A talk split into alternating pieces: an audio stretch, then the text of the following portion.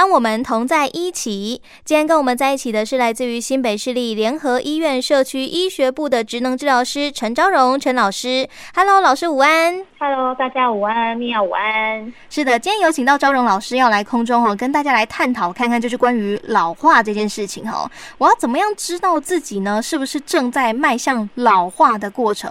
有的时候老化不只是年龄哦，有可能是从呃各个器官或者是各个感觉上面，你就可以感受到自己吼、真的是老了。那我们今天就先请我们周荣老师来针对这个老化的一些比较常见的征兆来做分析好了。好像六十五岁以后啊，我们衰老的现象就会开始出现喽。那首先，米娅，我先问问你哦。你有觉得慢慢开始会比较频尿的状况哈，或者是便秘的状况出现吗？我自己还好哎。那接着你想一下哦，有没有现在睡觉啊品质比较差，会睡不好啊，或是很容易醒过来呢？哦，这个是真的。以前呢，可能早上要起床的时候，我家的这个父母啊，都要非常努力的把我从床上缠起来哈。但现在都不用，这个时间到了，或者是这个太阳公公哈，他一照到我的脸，我就会自动醒来。好，那接着你再摸一下你的脸，有觉得说，哎、哦，有没有觉得皮肤比较粗糙吗？哦，还是说你的手臂，哎，奇怪，就是开始出现一点皱纹了呢？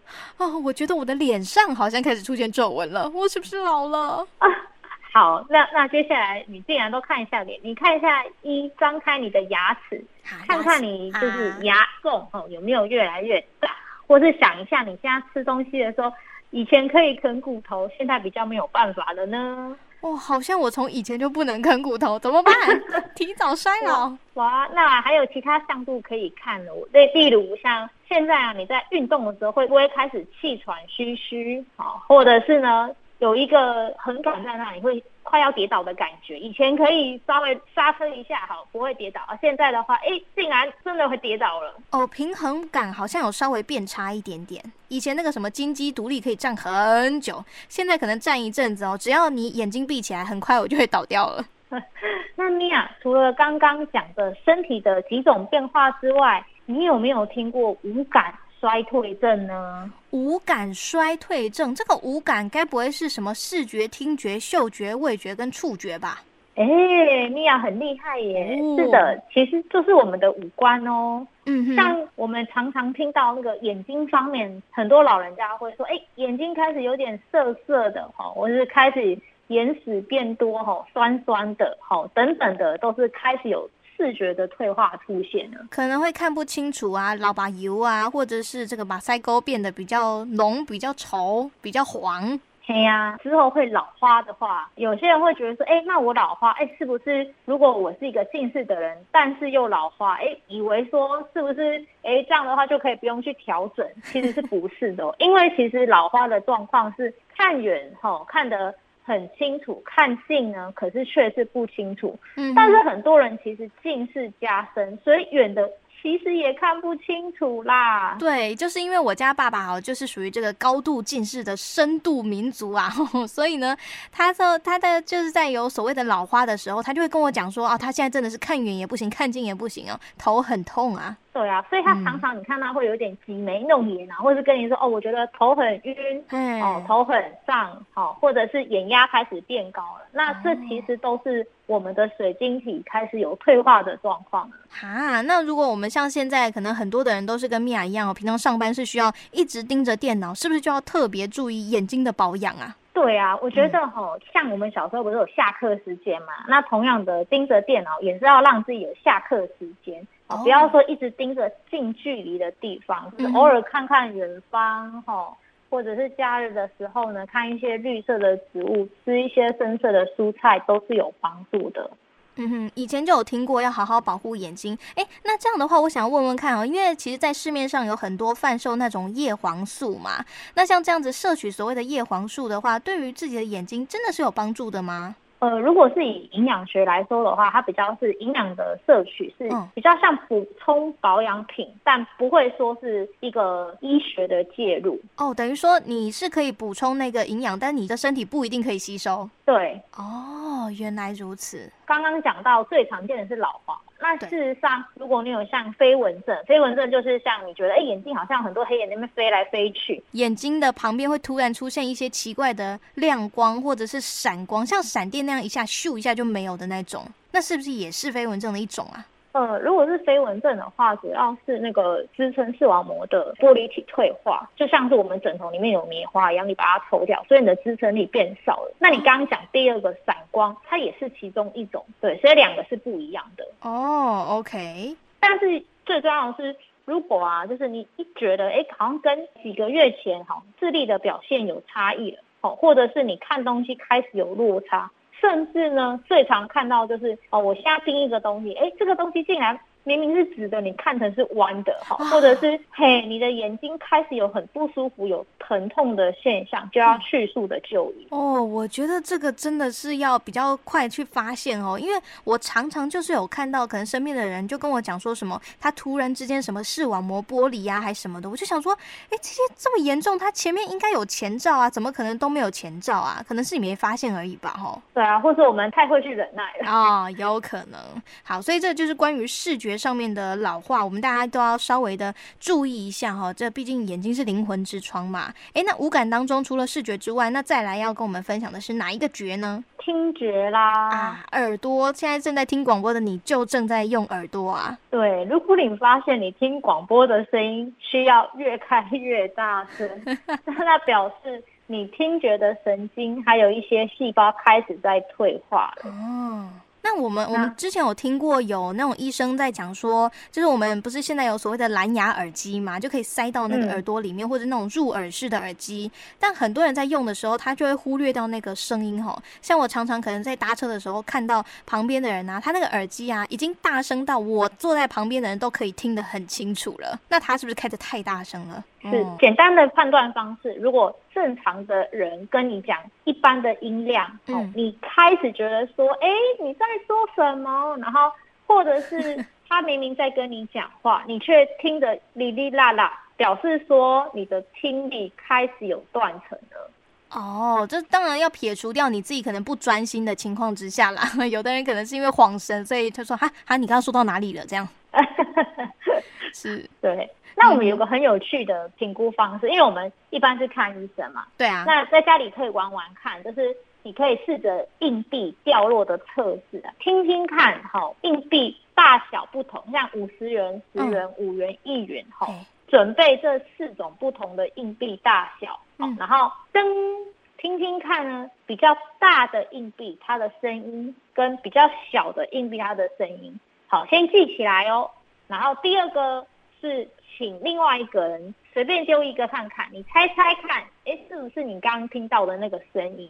哎，这有道理，也可以训练看看自己的耳朵听力哦。对啊。嗯如果你已经听力是帮你评估过，你有中度的听力障碍的话，请大家还是要佩戴矫正听力器哦。因为像我自己的阿公阿妈啊，都会觉得啊，戴那个很丢脸。但是像助听器那样子的东西吗？对啊，就是助听器，它是帮助你听东西。那有些老人家会觉得啊，这样外观不好看啊。嗯、但其实路人根本不会去在乎你戴了什么东西。对啊，而且现在不是到处都是旁边的人都会塞那个蓝牙耳机，那长得其实还蛮。蛮像的啦，没错没错，嗯，所以关于视觉跟听觉哈，我们可以注意的就是这些点。那接下来呢，呃，我们来讲讲看触觉好了。这个碰东西的触觉，这个有办法退化吗？这触觉是要退化到哪里去啊？哦、呃，触觉哈，我们最常、最一般的感觉像是呃痛觉。以前哦，人家拍你都没有什么感觉，啊，哎，奇怪，怎么拍这么大力，你就是哎，好像没有反应。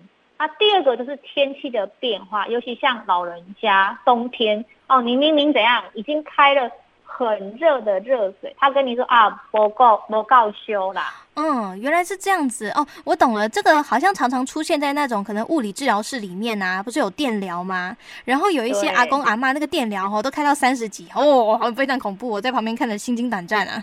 对啊，就是一般人觉得，哎，开始有一点刺刺的，可是你却没有感觉。哦。好，例如像生活上，然后可能我触觉比较不敏感的时候，我开始要拿东西，吼，你会觉得，哎，容易手滑，哦，或者是，呃，有人给你，比方说找零钱的时候，哎，你会发现哎，奇怪，就是我还要用眼睛去判断我拿到的是一块钱还是五块钱还是十块钱，会这么严重哦？哦，就是你已经必须要用视觉去判断你的触觉，去代偿你东西的大小，要怎么去判断？哇，原来触觉会退化到这么严重，我以为触觉就可能只是就摸起来感觉不一样而已，耶。对啊，因为其实触觉的范围是蛮广的。嗯哼，哎，那这样的话，像刚刚听觉我们有那个可能丢硬币的测试啊，那触觉有没有什么样的小小测试活动啊？哦，蛮多的。那先讲一个比较好玩的，就是你可以哈、哦、用你的惯用手跟非惯用手来算算看你的纸钞的数量。那通常你的非惯用手呢，那个算起来的灵敏度就比较差一点。对。那如果你差异越大，就表示两边的那个差异是越大的。那这样的话，我怎么知道说我自己退化到什么程度啊？第一个判断就是你开始要用视觉去判断，例如像刚刚讲的温度好了，那假设你左手的触觉好退化比较多，那你开始就是发现，哎，为什么两只手放到同样的温度里面，你左手觉得很冷，可是右手觉得很热，这就是温度差。哈，所以我有可能我两只手的感觉会不同步哦。哦，是。所以这个关于触觉的部分，我觉得我们所有的人都可以回去测试看看哦。不管是拿一盆水来测试看看你两只手下去的温度感觉一不一样，或者是说像刚刚我们赵老师说的那个数钞票哦，虽然你不一定有这么多钞票可以数啦哈，但是呢，还是可以去试试看。哎，或者是呢，就是请另外一个人悄悄看你身体的背部。好，假设他敲你的右边的肩胛骨，嗯，然后你却感觉是在左边，哎，那就怪怪的哦。这这是神经的问题了吧？对啊，表示你那个触觉的定点辨识开始有问题了。哦，哎，这个我突然想到，可以玩那种在背后画画，然后你在前面画出你感觉到的那个图案。对，或者是猜猜你写什么数字也可以。哦，好，OK，这个是一个游戏的方式哦，大家可以回去测试一下自己的家人朋友，包装在游戏里面，这样大家应该比较不会反感吧？嗯嗯哼。那我们讲完触觉，接下来来讲讲看嗅觉好了。现在除了这个因为疫情的关系，有可能会这个呃味觉或者是嗅觉消失之外，哦，其实正常衰老里面嗅觉也是会退化的。是啊，像最常啊发现的是老人家哎开始。闻不出来有烧焦的味道啊，就会有嘿，没有办法及时发现有火灾，嗯，表示他的嗅觉的灵敏度开始下降，或者是明明啊家里垃圾已经堆很多了，嗯哼，他却跟你说，哎，我没有觉得很臭，为什么要倒垃圾？哦，那有比较好玩的评估方式啊，就是你可以让他先拿拿一个酱油，哦，嗯，跟一个水，嘿。那你先让他先闻闻看，说，哎，本来酱油的味道跟水的味道。第二个小测验是，你把原来的酱油呢稀释一半，嗯，再去闻闻看，它能不能判断出来稀释后的酱油跟水它的味道差异。哦，就是一杯酱油，一杯水，一杯酱油水。是。哦，让他闻闻看啊！如果他闻不出来这个差异差在哪里，那也有可能他的嗅觉就已经退化了。没有错。哦，OK，所以这个测试应该还算蛮好进行的。毕竟现在家里面应该都会有酱油哦，回去可以试试看。嗯、对，嗯，那那其实啊，我们嗅觉啊是可以被训练的哦。像我们吃饭的时候啊，我们就可以闻闻看，哎，我们的饭菜香哦、嗯、是什么味道？哦、嗯，或者是你喝一个蜂蜜柠檬绿茶，闻闻看哦有没有蜂蜜、柠檬还有绿茶的味道？或者是常常有人会种花嘛，或者是使用精油，可以透过闻不同的。味道来刺激我们的大脑，有事没事可以来稍微训练一下自己的嗅觉哈。啊，平常可能把眼睛闭起来，好好 闻闻看周边有什么样的味道也可以。是啊，或是进行一些运动，也可以促进我们的一些交感神经活化，可以让鼻黏膜比较有弹性。那还是要提醒啊，如果有抽烟的人，还是尽早戒烟啊，因为啊，已经有研究指出说。我们常常的食用烟品的话，很容易会损害我们的嗅觉神经。哦，说到这个戒烟哦，真的要赶快戒烟，因为很多人都会自己抽烟，然后就觉得没有烟味嘛。但是对于我们这种完全不抽烟的人啊，他光是经过那边，我就觉得他身上带着满满的烟味了。是啊，但往往当事人是不自知的，对，非常可怕的一件事情。好，那我们来讲完了，就是关于嗅觉，最后一个觉就是味觉啦，在吃东西上面的味觉退化，我觉得这个还蛮明显的。是是啊，像常常有阿嬷好会跑来跟你说啊，你啊，我刚刚好，你那菜不够咸呢，嘿，无味，嘿，无味不够咸，代表说他吃东西的时候，他咸味的感受能力开始下降了。对，不管是咸的啊、甜的啊、辣的啊、酸的啊，通通都是一样。对啊，甚至他感觉不到味道就这样觉得啊。不想要吃东西了，哎，那就会影响到哦，是不是营养不良？或无机少症，后面就会这样一触即发。哦，原来如此，所以可能还是要关心一下家中长辈哦，关于这个他不想吃饭的原因，到底是因为可能牙口不好，还是他觉得这个饭菜没味道啊？那没味道也有可能是因为这个味觉上有退化的情况。对啊，那常常见到的是，哎、嗯，明明你已经加了盐巴、胡椒，阿阿嬷都说。我觉得你没有加，所以你可以在他面前放，oh. 你不要事先放，你给他看说，哎，阿嬷，哎，这个盐巴我们现在来加上去喽，嗯，给他看到你有加进去。哦，这个是一个很棒的方法。对啊，第二种方式，其实热腾腾的食物，它的食物的香气本身就有的。对对对，没错。对啊，再来就是像中中国料理嘛，最常见的九层塔，哦。辣椒、蒜头、姜、新香料，对，这些新香料都可以提高我们对于味觉啊，甚至刚刚嗅觉的敏感性。所以说，对于这个味觉上面，如果有稍微的退化的话，我们有没有什么方式呢？用另外一种来补充自己的这个身体，让自己的身体机能变得好一点点，或者是延缓它老化呢？可以多补充含锌跟含铁的物质。含锌跟含铁有什么东西啊？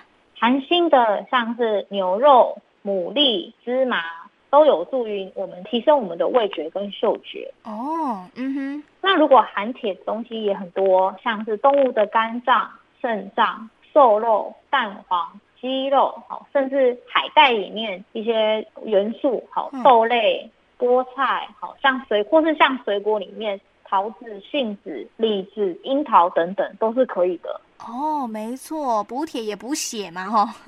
嗯，好，所以呢，如果家中有一些长辈朋友呢，你有发现他有明显的这些退化的症状哦，不妨让他多吃一点这种东西，补充一下自己身体的这个营养跟能量哦，让自己的身体机能呢可以不要退化的这么快。